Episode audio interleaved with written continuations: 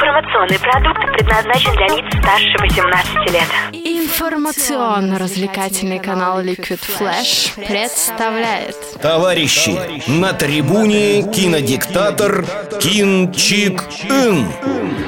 Привет всем! Сегодня я, суровый критик Люба, хочу рассказать вам о фильме «Восемь подруг Оушена». Пять лет, восемь месяцев, 12 дней. Именно столько Дебби Оушен разрабатывала план величайшего ограбления своей жизни. Она точно знает, что для него потребуется. Команда лучших в своем деле, начиная с ее давней сообщницы Лу Миллер. Вместе они собирают команду уникальных специалистов. Их цель – 150 миллионов долларов в бриллиантах на шее всемирно известной актрисы Дафны Клюгер. Сам план бесподобен, но и реализация Реализация должна быть безупречна, если они хотят войти и выйти с драгоценностями в руках, прямо у всех на виду.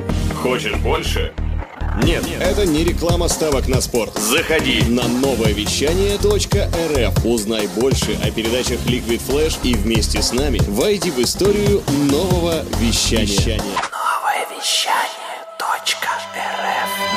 Товарищи, на трибуне кинодиктатор Кин Чик Ин.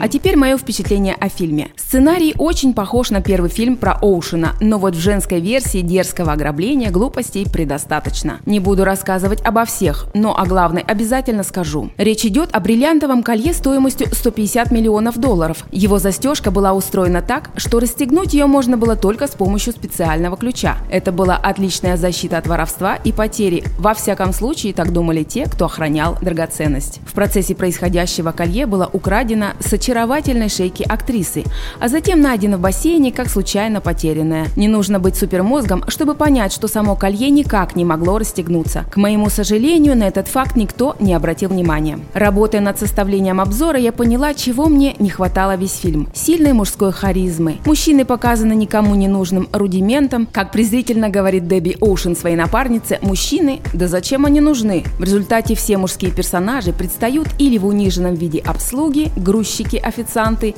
или в образе тех, кого можно легко обвести вокруг пальца и потом подставить. Здесь одна из таких ролей досталась прекрасному актеру Ричарду Армитаджу. После потрясающего Торина Дубощита тут он сыграл неуверенного в себе серого парня на одну ночь. В фильме полностью отсутствуют харизматичные соперники или напряженные ситуации во время ограбления, что так будоражит кровь. Зато в нем все все предельно легко, весело, пушисто и гламурно. Слишком гладенько у них все получилось, а ведь это было их первое крупное дело. Тут, наверное, сработала поговорка «новичкам везет». А также мне показалось, что этот фильм просто какая-то завуалированная реклама. Хочешь съехать от мамы? Нет проблем. Грабь. Хочешь заниматься любимым делом? Грабь. Причем, по мнению создателей фильма, любого взрослого и состоявшегося человека легко можно уговорить пойти на преступление путем двух-пятиминутной беседы. Сценарий Сценаристы решили не заморачиваться и сделали всех этих подружек способными с легкостью нарушить закон. Теперь про то, что зацепило. Это три подружки из восьми, всем известные Кейт Бланшет, Сандра Буллок и Хелена Бонем Картер. Они были без сомнения украшением фильма. Стильные женщины, одаренные и красивые. Гладкая и сияющая кожа без единой морщинки в 50 лет. Да здравствует ботокс и компьютерная графика. Идеальный макияж, замечательные костюмы и, конечно, талантливая актерская игра.